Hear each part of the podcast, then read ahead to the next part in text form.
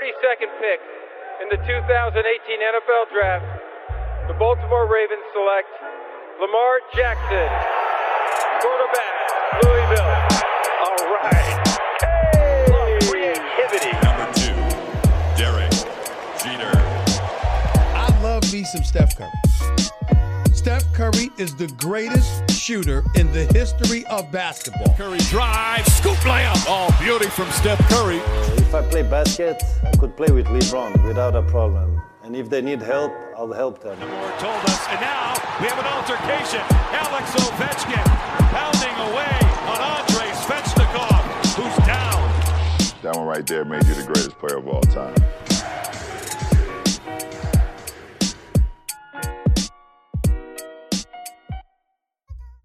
Messieurs, on va se concentrer maintenant sur l'analyse des euh, playoffs. On est, euh, on est en finale de conf pour euh, l'Ouest et on est encore en demi-finale de conf pour l'Est. Des games de, dingue, hein, que ce soit même Atlanta. Atlanta, Philadelphie, ça monte, messieurs, le niveau monte.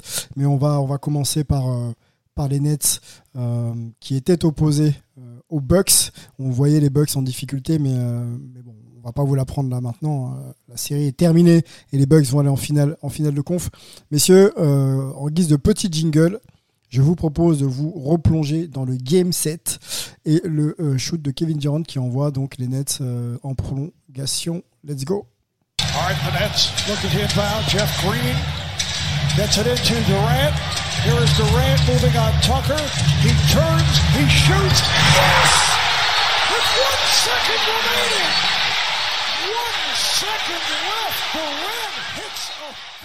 Three. Alors ce shoot là mémorable, il y a, des performances hein, quand même qu'on va essayer d'analyser de, Kevin Durant et, de l'ensemble de cette équipe euh, des Nets de Brooklyn, messieurs. Mais ce shoot qui amène quand même, euh, qui ramène pardon les, Nets à égalité 109 partout. Dans le quatrième carton, il reste une seconde après ce tir. Euh, C'est un tir qui quasi à trois points. hein. Kevin Durant, je sais pas comment il chausse, mais euh, euh, je crois qu'il y a un orteil qui dépasse la ligne et donc il est comptabilisé à deux et, euh, et ça ramène l'équipe justement à égalité et pas et pas à plus 1. C'est peut-être un tournant d'ailleurs, il y en a eu, il y en a eu pas mal pardon dans, cette série. On a eu des masterpieces hein, de, Kevin Durant, messieurs. On va commencer par lui, on va angler sur Kevin Durant et on va élargir un peu aussi euh, le débat au coaching justement de, Steve Nash euh, et puis les adaptations de, de Budenholzer aussi. Euh, Kevin Durant, messieurs, question un peu fermée, mais on va ouvrir ensemble. C'est le meilleur joueur du monde actuellement. Que ce soit Jokic, MVP, patati, patata, les perfs, faut les sortir en playoff. Quand tu es attendu chaque soir, tu reviens de blessure. Tu dois porter une franchise qui a, je crois, pas gagné depuis très très longtemps en NBA. J'ai plus les dates en tête. Kevin Durant, meilleur joueur du monde, mes- messieurs. Oui. Oui. C'est le phénomène mondial. euh, Kevin Durant, c'est l'arme fatale absolue, euh, l'attaquant ultime, euh, un prototype athlétique assez in- incroyable. Je veux dire que tu parles d'un mec qui fait 2m13, qui a des bras où il peut se gratter les genoux sans se baisser, ou où euh, il a une technicité, euh, une qualité de dribble d'un arrière avec euh, voilà, des, dimensions qui sortent d'un format, d'un format humain. Quoi. Je veux dire, c'est pas possible. Tu as, une pureté de tir, une, une pureté dans la gestuelle, un mental d'acier. dire, le mec, imaginons quand même que c'est ses pieds à la pointure 79 là, qui lui coûtent euh, le game winner de, de, de- des playoffs. C'est exactement ça. C'est ça le Plus exactement, euh, le mec il fait un 54.5 en pointure Europe, euh, 18 en pointure US. Il y a, je crois, il y a trois joueurs en NBA qui ont, qui ont un pied aussi grand ou plus grand que lui. euh, voilà, et c'est le premier truc qu'il a dit, enfin un des premiers trucs qu'il a dit en conférence de presse. euh, euh, my big ass foot, donc mon gros pied de merde. Euh, si, si voilà, s'il n'était pas comme ça, euh, les LeBron il fait du 15, lui il fait du 18. hein, il y a à peu près, il y a quasiment 10 euh, de pointure d'écart. Enfin, pas tout à fait, non, 5-6. Euh, le- bah, clairement, il, a, il, il met un 3 points au lieu de mettre un 2 points et on parle pas en prolongation, on parle de Milwaukee est en vacances et euh, que Brooklyn reste favori pour le titre. Est-ce que, messieurs, euh, question par rapport à ce tir, on va rester là-dessus. Il y a plein de tournants, vous l'avez peut-être noté, mais moi je voudrais qu'on note celui-là. Est-ce que c'est le tournant de la série ou est-ce que c'est la perte du game, euh, papapam, du game 6 ah. C'est les blessures le tournant de la série. Ouais, mais, ouais. mais c'était de toute façon ce qui a défini les Nets aussi. Donc euh, c'est on savait que ça serait ça. Euh, Il y avait des gens euh, qui bossent sur la santé des joueurs, etc., qui disaient que euh, ça serait un scénario hyper chanceux où euh, les Nets n'ont pas de blessures pendant les playoffs et qu'ils en ont eu toute la saison. Après, il s'agissait de voir combien ils en auraient. Bon, bah, à partir du moment où tu as un Irving et un Harden qui, euh, qui soit peuvent pas jouer, soit jouent sur une jambe, euh, bah, ça ne passe plus. Quoi. Donc, bon. Même si Ouais. que la profondeur, de- la profondeur de banc, de banc n'y était pas. Euh, j'en- J'entendais avant qu'on commence le podcast, euh, Angelo parlait de DeAndre Jordan. Euh, la Marcus Aldridge n'a jamais pu jouer pour les Nets. Bien sûr. Euh, Joe Harris euh, a été catastrophique. Il est à 18% de réussite sur les trois derniers matchs à 3 points, alors que c'est le meilleur shooter à 3 points de la NBA quasiment, euh, en catch and shoot en tout cas. Euh, Enfin bon, euh, c'est. Il a, il a rajouté des choses à son tir, on en parle déjà depuis un petit moment. Mais c'est ouais, bon après Joe Harris, euh, euh, voilà, ce qu'il a prouvé à, à ce niveau-là reste encore euh, un peu léger. Voilà, Non, mais ce que met, ce que met Bah, il a, Antoine en il a avant- rien. voilà. Ouais, ce que met Antoine en avant, c'est surtout le fait que tu avais besoin du, du Big Three. Sachant que tu as, sacrifié ton banc, tu avais besoin du Big Three euh, du côté de Brooklyn pour gagner. Deux, deux auraient pu suffire. Deux auraient pu suffire, je l'entends. Mais pour moi, ça ne garantissait pas de passer. Alors qu'avec les trois en pleine possession de leurs moyens, là, c'était quasi mission impossible pour les Bucks. Mhm. C'est-à-dire que pour moi, vu, et on l'a vu lors de, comment dire, euh, des deux premiers matchs, ils, ils, ils ont, comment dire, euh, ils sont tombés dans leurs mauvaises habitudes On à rappelle juste les de deux premiers matchs. On rappelle juste les deux premiers matchs gagnés par les par les, les Nets de Brooklyn, 115-107 pour le premier, 125-86. Donc euh, une bonne dose pour le Oui. deuxième. Et- exactement. Et, et pour moi, surtout, c'était, on, en- on en a parlé, donc je vais pas revenir dessus, mais c'était, euh, j'étais déçu par le- la stratégie euh, euh, choisie par euh, Antetokounmpo et consorts, de- de- d'essayer de, faire de l'isolation en tête de raquette à outrance, d'oublier le jeu collectif qui avait fait leur force tout au long de la saison régulière. Et c'est ça aussi qui aurait pu leur, coûter la série totalement, voire même se faire sweeper bêtement. Ils, ont fait un ajustement et le fait qu'il y ait eu des les blessures, c'est ce qui a donné une chance aux Bucks de se remettre la tête à l'endroit, c'est ce qui a relancé la série. Mais euh, à deux, ils avaient les moyens, les, les, les de passer, mais à un, parce qu'on va dire que là, ils ont joué à un et demi. Hein. Harden, euh, Harden était. euh, Il il y avait moyen, parce que Durant a été surhumain. Faut pas oublier ça non plus. Il a joué 50 minutes euh, quasiment à chaque match. Il a eu des, des performances dantesques. Il finit encore à 48. euh, il perd parce que son pied, comme il dit, euh, c'est du 69. N'oublions pas aussi la performance de Durant. Parce que euh, c'était pas garanti non plus qu'on ait un Kevin Durant à un tel niveau. Qu'il soit fort, on le savait, mais qu'il soit stratosphérique à ce point, c'est quand même. euh, c'est de l'histoire qu'on a, qu'on a témoigné. Mm, mm, C'est-à-dire mm. qu'on est, on parle de- d'une des meilleures séries playoffs d'un individu all time. Alors game, Et- euh, game Pour- 6 euh, de, de Kevin Pour, Durant. pour, et pour Ouais. Syl- Vas-y, Sylvain, moi, pour moi, le, le tournant du match, alors évidemment, les blessures jouent un rôle majeur, mais pour moi, le tournant du match, c'est le, enfin, le tournant de la série, pardon, c'est le, c'est le match 3. Parce que le, le match 3, le fait que Brooklyn arrive à, à gagner ce match 3 dans un duel de tranchées, à, je sais plus combien c'est fini, là, 86, 87, ou un truc, un truc comme ça, alors qu'ils étaient à moins, euh, c'est le, il me semble que c'est le lay-up de, de Drew Holiday quand Mike Budenholzer demande pas, demande pas ton mort. tu te retrouves à 86-83. 86-83. 86-83, tu vois. Si tu, si tu gagnes pas ce match-là, tu es à 3-0, même si tu que KD derrière, euh, tu, tu, tu reviens pas et tu gagnes pas la série 4-3, tu vois.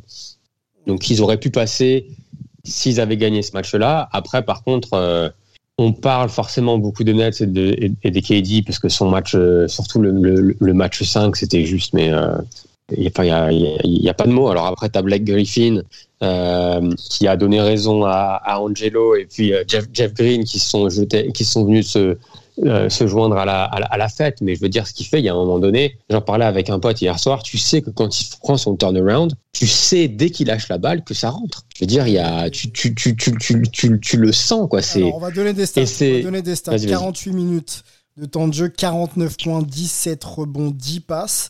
Le pourcentage au tir, messieurs, est fou hein, dans un match de playoff quand tu es défendu comme tu l'as été. C'est 16 sur 23 dans ce match. 9%, 69,6%, donc quasiment 70% les mecs. 70% en 48 minutes. C'est-à-dire que normalement, tu as un peu de fatigue, un peu de lucidité qui, qui, s'envole, mais pas pour KD. À 3 points, c'est propre aussi, c'est 44,4%, 4 sur 9 à 3 points, 81% en franc. On continue avec euh, Blake Griffin avec 30 minutes, il met 17 points.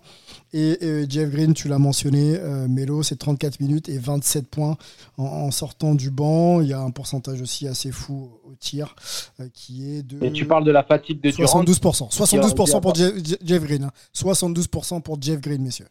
8 sur 11. Ouais, et, tu, et cette fatigue, elle a eu lieu, mais en prolongation. C'est les 5 minutes de trop, en fait.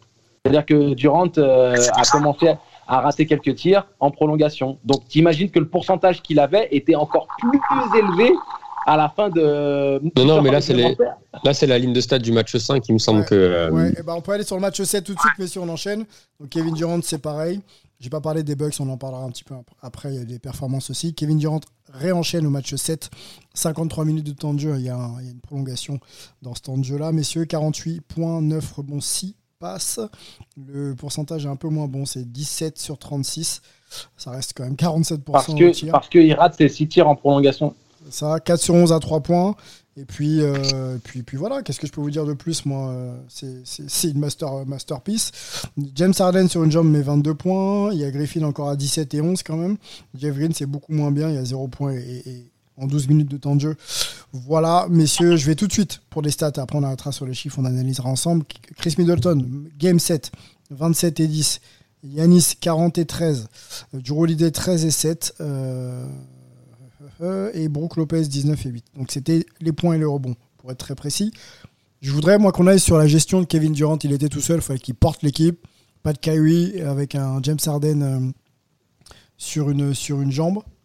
Est-ce qu'on n'aurait pas pu le reposer un peu? Est-ce qu'on n'aurait pas pu piocher, trouver quelqu'un, tu vois, responsabiliser un mec du banc pour. euh, Parce que là, le tir qu'il prend à la fin, il est cramé. Il prolongation, est cramé, quoi. D'accord, mais ils vont pas en prolongation si euh, s'ils n'ont pas Durant qui joue les 48 minutes avant? De toute façon, encore une fois, c'est ces blessures qui les ont niqués parce que une fois que tu as les blessures, tu es obligé de jouer euh, Durant euh, quasiment, euh, quasiment obligé de jouer les 48 minutes, même si tu le laisses 4 minutes, bon, ça revient quasiment au même. Et euh, ouais, c'était un peu foutu quoi, mais ça s'est joué à rien. Encore une fois, ça s'est joué à 2 cm où il a pas son pied chaussure 54.5 euh, sur la sur la ligne. Là, Milwaukee est en finale de, pardon, Brooklyn est en finale de conférence et reste favori pour le titre. Donc euh, voilà, ça s'est joué à, rien. Et puis en plus, ce qui est fou, moi, ce qui m'a vraiment, vraiment, vraiment tué, complètement hein, dans les prolongations, il est surtout à la fin, les deux dernières minutes, il a plus de jambes et les tirs euh, sont, sont track. Par contre, ceux d'avant, et c'est même pas que ça rentre, quoi. C'est qu'il y a des tirs, mais c'est wet, comme on dit ici, quoi. C'est non seulement, comme dit euh, euh, Melo, ça part des mains, tu sais que c'est dedans, mais en plus, quand ça rentre, mais c'est tellement pur, ça touche à rien, c'est au fin fond du filet. Enfin, c'est c'est comme euh, les, les mecs qui font de la du, du, du, du plongeon là, euh, en, en sport olympique. Là, on va en avoir là, ça, ça va venir. Les mecs ils font de grands sauts et quand ça rentre dans l'eau, c'est il y, a- quasiment pas d'éclaboussure, il y a rien quoi. C'est tout propre. Le mec Il y est avait vraiment de- de- par la là. natation, quoi. Non non, j'étais, il y avait pas de plongeon là. C'était juste du, euh, de- ça, ça nageait, c'est tout, ça s'arrêtait là. Messieurs, Mais, euh, mais, mais quand même, quoi, c'était vraiment visuellement, c'était impressionnant. Il n'y avait pas que les chiffres, quoi. C'était visuellement la vache, quoi. La vache. KD euh, réalise un record euh, au point dans un game set avec 49 points, messieurs. Est-ce que vous vous souvenez euh, de celui qui, dé- qui, euh, qui était euh, détenteur du précédent record? Un joueur qui a joué dans les années 80, conférence Est. J'ai pas, entendu, pas la question. Thomas J'étais déconnecté. Quel était, euh, jusqu'à ce que. Thomas. Non, non, non, c'est pas Isaiah Thomas. Quel, est- quel était euh, le détenteur du record de points dans un game set jusqu'à ce que KD le prenne? Parce que KD met 49. Précédent record, c'était 48 points. Euh, qui avait inscrit... euh, Mark Price? Non. Conférence, Mark Price? Non, conférence Est, Mais messieurs. Mark Price. C'était en, Ouais, non. c'était en 88, une série face à Boston. 88 série face à Boston. Ah, Marc Aguaya Mais non, parce que. 88 game 7 face à Boston. Messieurs, faites-moi Je crois- plaisir. C'est peut-être Wilkins, mais il me semble que Larry Bird en est plus. Non. Ça me paraît bizarre. Non, non, c'est une bonne réponse. Dominique Wilkins. Il me semblait que, il me semblait que c'était Bird qui en mettait un peu plus. Un Mais Bird doit être à 45 ou 46. Ouais, ouais, c'est un match de fou. Ouais. C'est un match de fou. Et, et, dire que c'est un Français qui avait le record avant. Comme Cousy Mais non, Dominique, non, Dominique Wilkins. Il est né à Paris. Ah, pardon, excusez-moi, oui, il est né à Paris. D'accord, pardon, pardon, pardon, pardon. Un mot sur les backs, messieurs. Ça avance en finale de conf. On les... Surtout toi, Angelo, t'étais pas trop content de ce que tu voyais. Ça a redressé la barre. Tu peux nous expliquer en quoi d'ailleurs? Euh, Et puis, euh, est-ce que, est que maintenant c'est l'autoroute euh, vers la finale quoi? Alors l'autoroute non, parce que on peut on peut jamais sous-estimer une équipe. Si c'est Philly qui passe, tu as, le dossier le dossier Embiid à gérer et c'est pas évident. même si bien entendu ils ont la défense, la densité, oh, non, mais tu fais des mécontents là. non, mais bien sûr que bien sûr qu'ils sont ultra favoris. T'as un beat qui est quand même toujours sur une jambe, qui est quand même assez régulé là, depuis euh, depuis depuis 3-4 matchs. J'ai répondu à la question Mélo, disant que c'est un boulevard vers la finale. Je dis il faut respecter son adversaire, c'est-à-dire que est-ce que vous aviez anticipé qu'il y aurait euh, Game 7 contre Atlanta pour les pour les Sixers?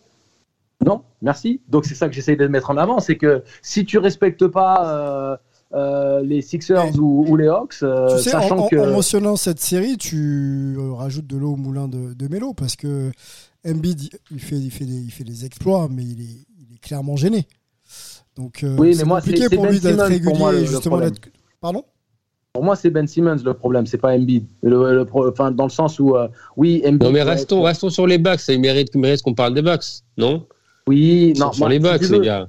Si tu veux, regarde, j'avais annoncé une victoire lors du game 1, ça a été l'inverse. Donc je préfère être modéré pour qu'après les Bucks puissent être en train de cruise vers la finale tranquillement. Je préfère avoir un discours un peu inverse de ce que j'espère, de telle sorte à ce que mes Bucks puissent enfin, euh, et Yanis notamment, enfin aller en finale NBA, peu importe l'adversaire. Quel est ton euh, avis en fait? Ton avis c'est mon, mon avis, mon avis pour moi c'est euh, blague à part.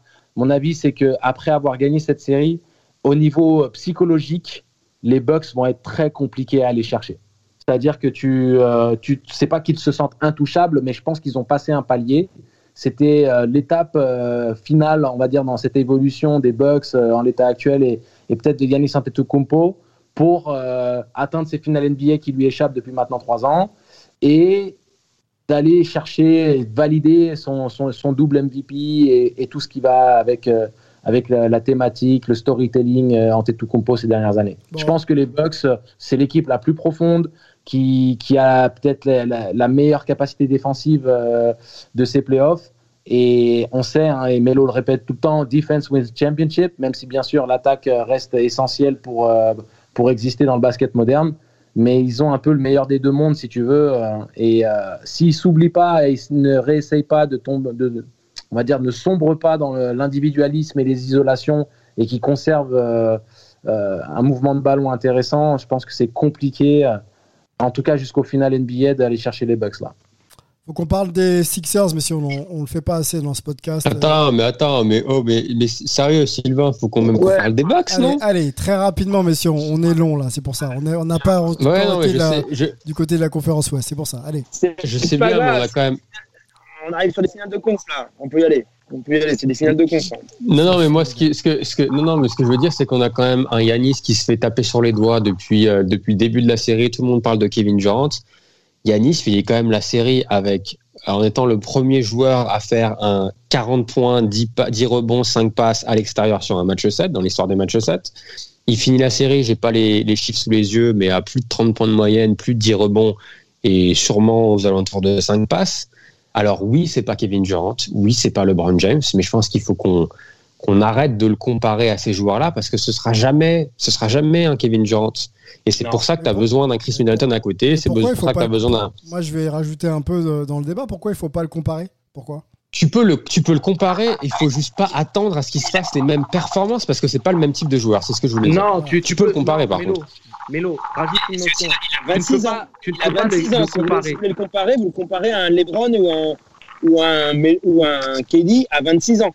Il y a non, non, mais c'est pas ça. C'est pas ça, Antoine. En fait, euh, dans, dans, dans, la manière de formuler les phrases, on ne peut pas comparer les joueurs. On peut comparer les accomplissements, les parcours, les accolades, mais on ne peut pas comparer les joueurs parce qu'ils n'ont pas le même profil. C'est comme si tu voulais comparer Shaquille O'Neal et Allen Iverson. C'est pas du tout les mêmes profils. C'est pas les mêmes. Bah, t'as Iverson qui est euh, poids plume, poids plume, euh, scoreur euh, individualiste. Et O'Neal Oui, mais là, qui est un peu loin. près du cercle, hyper dominant. L'exemple est un peu euh, est un peu extrême quand même, Angelo. Euh, quand on parle Oui de quand on parle de KD et, et Yanis, messieurs, je veux pas qu'on les compare, mais les mecs jouent sur le même poste, poste de jeu. Ils vont se croiser sur le terrain. Ils sont MVP. Ils sont Euh, pas sur le même poste de jeu.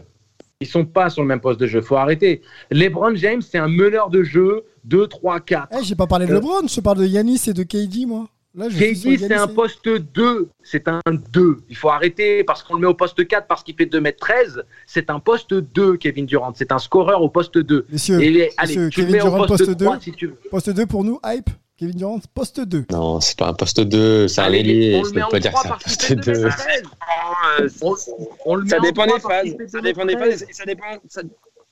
Ouais, ça dépend des phases et ça dépend aussi parce s'il y a s'il y a Harden et Irving euh, sur le terrain ou pas. Mais il Oui, va mais- jouer poste 2. Il va jouer, il- tu as raison, il va jouer poste 2 souvent dans un match. Oui, je suis d'accord. C'est ça que je veux dire, c'est que je te parle, je te parle de son, de son skill set. Je te parle de Oui, ses alors que. Yannick, et, et quand, et quand c'est chaud, il joue comme un poste 2. Moi, je suis d'accord. Alors que Yanis ne va jamais jouer comme un poste 2. Alors, messieurs, vrai. on se trompe de débat parce que si on va sur le- le- le- l'angle de l'utilisation des joueurs, forcément les formes de jeu sont différentes. On peut pas non plus s'arrêter là-dessus. Le profil, ça m'intéressait un peu plus. Effectivement, Mélo, tu disais que les, les- les joueurs sont pas les mêmes et qu'on peut pas s'arrêter euh, à cette comparaison de dire que Yanis euh, doit faire du Kevin Durant et Kevin Durant doit avoir les qualités euh, athlétiques de Yanis. C'est deux joueurs complètement opposés. La perf de Yanis, aujourd'hui, est-ce qu'elle valide le fait qu'il ait progressé, Mélo, euh, en ayant, en étant passé sur, le, sur les Nets? Est-ce que Yanis, c'est bon, il a validé le fait qu'en playoff, c'est le joueur dominant qui peut être en saison régulière? Mais ça, c'est un truc qui est, qui est- c'est pas juste, ok, une série, c'est bon, c'est validé et, et basta, tu vois. Que c'est c'est quelque chose que tu, que tu dois. C'est quand même une série Non, mais d'accord, mais c'est quelque chose que tu dois quand même prouver et reprouver. Je veux dire, si demain euh, il joue contre euh, contre Philly et il fait une série de merde, est-ce que tu dis ah bah alors on enlève le, le check parce que maintenant c'est pourquoi il faut qu'il faut, que- faut que ce soit sur la sur la durée. Non, mais, euh, C'est sur la durée. on, va, on va essayer d'être factuel, messieurs. On parle d'aujourd'hui. Bien sûr qu'on analysera dans un mois ce qui se passera dans un mois. Aujourd'hui, il est passé sur, il est passé sur Kevin Durant et les Nets de Brooklyn. Est-ce que ça valide un, un pro, une progression? Oui, Bah, forcément. oui, oui, ça valide une progression. Je pense que on parle de les Bucks avaient, avaient aucune euh, solution pour stopper Kevin Durant. Les, les Nets n'avaient aucune vraiment solution pour stopper, pour stopper Yanis. Sinon, il n'aurait Ouais. pas tourné à 32, euh, 14 et, euh, et 5. Euh, même si ça, même si c'est pas peut-être aussi fluide et aussi beau que KD, il y avait quand même un problème. Et le gars a répondu, a répondu présent. Euh, alors oui, il a raté, il a, il a fait un fumble au match 5 qui leur coûte peut-être le, le match, mais quoi qu'il arrive, son équipe a passé. Alors après, il y a, les, il y a forcément le, le- contexte du fait que Brooklyn n'était pas au complet, blablabla, mais au final, il a quand même répondu présent. Euh, donc ça, ça, ça, ça pour moi, fallait, fallait le mentionner. Euh, Middleton, sur les 3-4 derniers matchs, il, fait, il est à un niveau monstrueux. Je crois qu'il a enchaîné deux matchs où il est à plus de 20 points, plus de 10 rebonds, ou plus de 10 passes. Je sais plus si c'est 10 passes ou 10 rebonds. Je je ça. Et, et enfin, en gros, il, a, il est à 20, 10, 5 et 5 parce qu'il a aussi les 5 interceptions. Personne ne l'a jamais fait avant lui. Ouais, puis Euh, tu peux parler, tu même s'il parler, a en pas fait, été- du, du quatrième carton de, de Middleton et de Holiday. C'est surtout ça. euh, Exactement. Exactement. Parce que les deux sont complètement à la rue au niveau de leur adresse. Et Holiday encore plus qu'Holiday a été à la rue au niveau d'adresse pendant toute la série. Et c'est lui qui vient marquer, je crois, deux ou trois paniers de suite en quatrième carton quand Brooklyn commençait un peu à vraiment à mettre la pression. Euh, Bah, c'est simple, et Holiday, ça- il avait des stats similaires à Bledsoe euh, depuis le début de la série euh, au niveau pourcentage au tir. hein. Il était sur un affreux 12 sur 16 dans les quatrièmes cartons, enfin des trucs, des trucs où ça invalidait entre guillemets la légitimité de se dire que c'était une, une plus-value concrète par rapport à Bledsoe en playoff. Mais au final, euh, il l'a l'a démontré et tous les espoirs qu'on avait vis-à-vis de ce qu'il pouvait amener à cette équipe des Bucks euh, ont été validés à ce moment-là, Et- puisque les deux là, ils ont fait le job dans le quatrième quart-temps et c'est ce qui a donné Ouais. le petit boost supplémentaire dont avaient besoin désespérément les Bucks pour gagner ce match. hein. Et n'oublie pas, n'oublie pas Brook, Brook Lopez qui a aussi été énorme dans ce match 7, notamment qui met le compte peut-être de la, le, le compte de la gagne, limite sur, euh, sur, sur KD. Alors bon, après Joe Harris a un tir ouvert à trois points qui, qui, qui rate malheureusement, mais il a réussi quand même, Bud a réussi à le laisser un peu plus sur le terrain et il finit en, dominant le rebond offensif qui a été euh, déterminant dans le match 7. Euh, et bon, après, t'as PJ Tucker forcément, mais donc les Bucks ont quand même réussi. On, était tous prêts à, euh, guillotiner Bud après le match 5. Au final, ils ont réussi à se, à se remettre dedans, à aller gagner le match 6. Alors moi, je ne voyais pas gagner un match serré parce que si tu te retrouves à jouer euh, Imano, Imano avec, euh, avec Kevin Durant, bah, sur, sûrement de perdre. Et au final, ils ont réussi à le faire à l'extérieur. Donc, c'est pas, c'est pas rien. Euh, et je pense que, comme le disait Kevin Durant, l'histoire, ça doit être où la une, ça doit pas être Kevin Durant à rater le tir, ça doit être les Bucks ont gagné et ils l'ont mérité. Donc, chapeau à eux. Bon, progrès et, effectivement, gros, gros mérite de Budenholzer et, de ses joueurs. Antoine, rapidement, un mot sur sur la perf des, Bucks et ensuite on ira sur la série euh, Sixers Atlanta qui va aussi avoir euh, droit à son Game 7. J'ai pas grand chose à rajouter. Euh, après, ils sont. Je crois par contre que c'est une équipe qui apprend encore, dans le sens où Yanis, il n'y est pas encore tout à fait. Il a, il a encore quelques petites faiblesses, quelques petites choses à apprendre. Ça va venir. Bud nous a quand même fait encore une ou deux petites cagades un manque d'ajustement au match 2, euh, un, Brook Lopez qui se retrouve dans le corner euh, alors qu'il aurait pu avoir une meilleure situation sur la remise en jeu euh, pour la fin du temps réglementaire au match 7. Bah bon, il y, a plusieurs trucs comme ça. à mon avis, il y a encore quelques petits caps à passer. Mais c'est ce qu'on disait. Brooklyn arrivait de lancer dans les playoffs. Ils ont quand même, après leur série contre Miami, ils ont dit bah, nous, on n'a pas joué avec notre nourriture. Notre nourriture, quand même. Quoi. voilà ce qu'ils ont pensé du 8. Euh, là, ils géraient un truc compliqué avec les Nets. Euh, ils ont passé ce cap-là. Il y aura un autre cap à passer en finale de conf où euh, ils ont peut-être été un petit peu traumatisés parce qu'ils s'étaient passés contre les Raptors en 2019 où ils gagnent les deux premiers matchs et Toronto leur en met quatre derrière. Mais normalement, justement, le but de cette saison, c'est d'avoir appris à faire des ajustements. et donc, voilà, après, il manque encore un gros truc à Yanis, c'est que son tir est pas fiable, que dans sa tête ça, l'affecte sur, d'autres choses aussi, et qu'il n'est pas aussi tranchant qu'il pourrait l'être, euh, à la fois à mon avis techniquement, mais aussi mentalement. Euh, et, ça se voit, on voit encore une, jeune équipe quelque part qui apprend encore des trucs. Drew, Holiday a amené ce qu'on pensait qu'il amènerait, même en chutant mal au match 7. Euh, donc voilà, c'est ce qu'on avait prévu de Milwaukee, mais maintenant il faut le prouve le prouver, c'est aussi apprendre. Quoi. C'est ça que, voilà. Bon, c'est le l'adage du sportif de haut niveau. Angelo connaît ça parfaitement. Euh, une fois que la perf est réalisée, il faut, il faut la refaire simplement.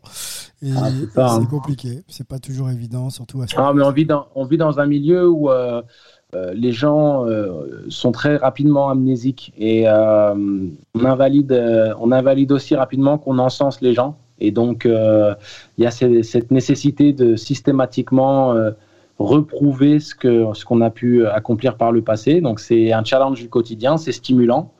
Hum, il y a, y a, les bons côtés, les mauvais côtés, mais euh, comme, comme l'a dit Melo, hein, là, on, on encense Antetokounmpo euh, et, on et, les gens sont prêts à, le démolir le moment où il sera non performant sur une série à venir. Donc, c'est la pression. C'est pour ça qu'on met toujours en avant Jordan.